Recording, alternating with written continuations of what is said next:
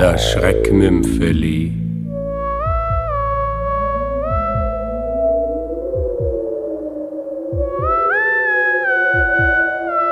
Zwölf Minuten nach vier. Von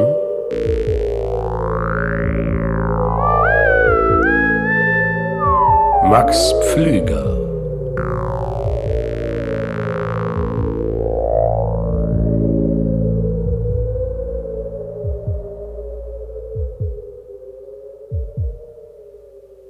Mittwoch. Eigentlich wollte Alfred Dösecker den freien Nachmittag mit Lesen verbringen. Aber dann kam alles ganz anders. Dösecker? Vergleichen Sie Ihre Uhr, Herr Dösecker. Es ist jetzt zwölf Minuten nach vier. Sie haben noch genau vier Tage zu leben. Nächsten Sonntag, zwölf Minuten nach vier, werden Sie sterben. Hallo? Wer spricht da? Hallo?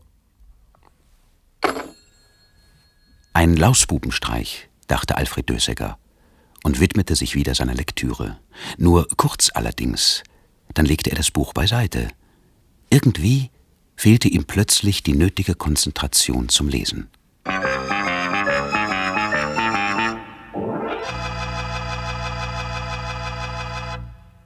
Donnerstag. Alfred Dösecker nahm an einer Abteilungskonferenz teil.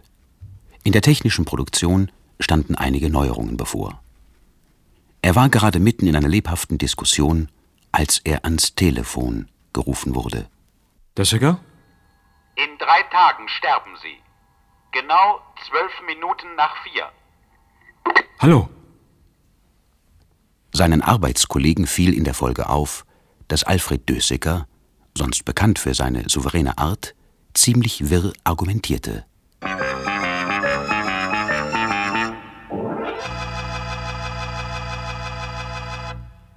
Freitag.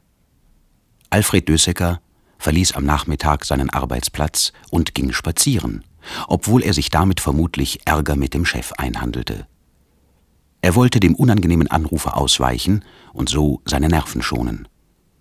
Er setzte sich auf eine Bank am Rand des Stadtparkes.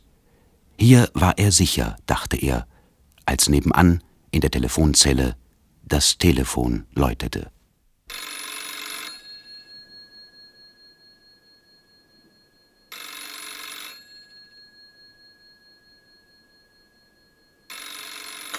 Hören Sie, was wollen Sie eigentlich von mir? Lassen Sie mich in Ruhe. Schauen Sie auf die Uhr. Zwölf Minuten nach vier. Verstecken ist sinnlos. Vor dem Tod können Sie nicht davonlaufen, Herr Dösecker. Noch zwei Tage.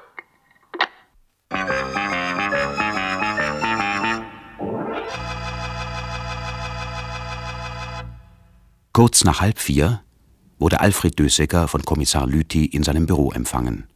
Er erzählte die ganze Geschichte und der Kommissar hörte ihm aufmerksam zu.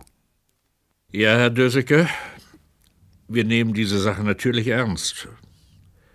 Haben Sie irgendeine Vermutung? Einen Verdacht? Nein, nein. Haben Sie Feinde? Jemand, der Ihnen den Tod wünscht? Nicht, dass ich wüsste. Tja, das ist wirklich eine seltsame Geschichte. Ja? Für Sie. Versuchen Sie ihn hinzuhalten. Wir schneiden das Gespräch mit. Dösecker? Zwölf Minuten nach vier. Noch ein Tag, Herr Dösecker. Hören Sie, ich, ich. Übrigens kann Ihnen auch die Polizei nicht helfen. Gegen das Schicksal ist sie machtlos. Hallo, hallo, ich. Äh... Aufgelegt. Wirklich seltsam. Was, was soll ich tun? Ich bin vollkommen am Ende mit meinen Nerven. Nun beruhigen Sie sich mal. Wenn Sie meine Anweisungen strikt befolgen, kann Ihnen nichts geschehen. Was schlagen Sie vor? Sie werden morgen die Wohnung den ganzen Tag nicht verlassen.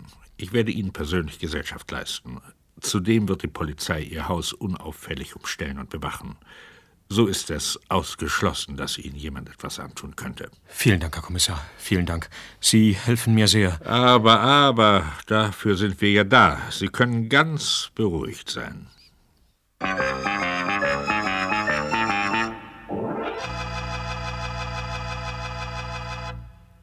Sonntag.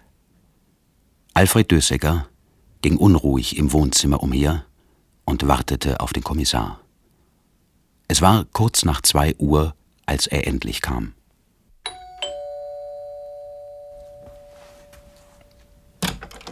Guten Tag, Herr Kommissar. Kommen Sie doch herein. Guten Tag, Herr Dösecker. Am besten Sie schließen hinter mir gleich wieder ab. Ja, natürlich. Sind sämtliche Türen und Fenster verriegelt? Ja, ich habe alles zugesperrt. Es gibt keine Möglichkeit, unbemerkt ins Haus zu gelangen. Sehr gut. Aber kommen Sie doch ins Wohnzimmer. Entschuldigen Sie die Unordnung. Die Nachbarkinder spielen manchmal hier und lassen alles liegen. Setzen Sie sich doch, bitte. Äh, danke sehr, danke sehr. Haben Sie mit der Stimme etwas anfangen können? Ja, wir konnten sie nicht analysieren. Ja, was bedeutet das? Nun, das kann eigentlich nur bedeuten, dass der Mann ein bisher unbekanntes Verfahren zur Stimmverfremdung angewandt hat. Vielleicht, äh, vielleicht haben Sie die Stimme nicht analysieren können, weil sie aus dem Jenseits kam. Aber Herr Dörsiger, ich muss Sie doch bitten. Wir leben schließlich im 20. Jahrhundert. Ja. Was machen wir nun? Warten. Alfred Dösecker und Kommissar Lüthi saßen schweigend auf dem Sofa. Die Standuhr zeigte neun Minuten nach vier. Noch drei Minuten. Dann noch zwei Minuten.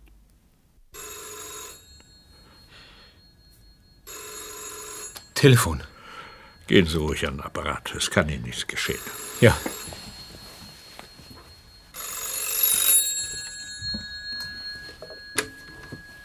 Dössecker? Alfred Dösecker, es ist soweit. Er war's. Er sagt. Passen Sie auf! Die Warnung des Kommissars kam zu spät. Alfred Dösecker hatte die Rollschuhe übersehen, die die Nachbarkinder liegen gelassen hatten. Der Kommissar beugte sich über den regungslosen Dösecker. Genickbruch, stellte er fest. Dann schaute er auf die Uhr. Es war zwölf Minuten nach vier. Sie hörten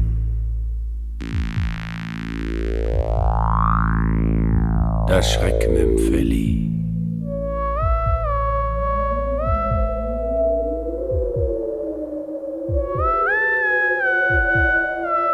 Zwölf Minuten nach vier. Von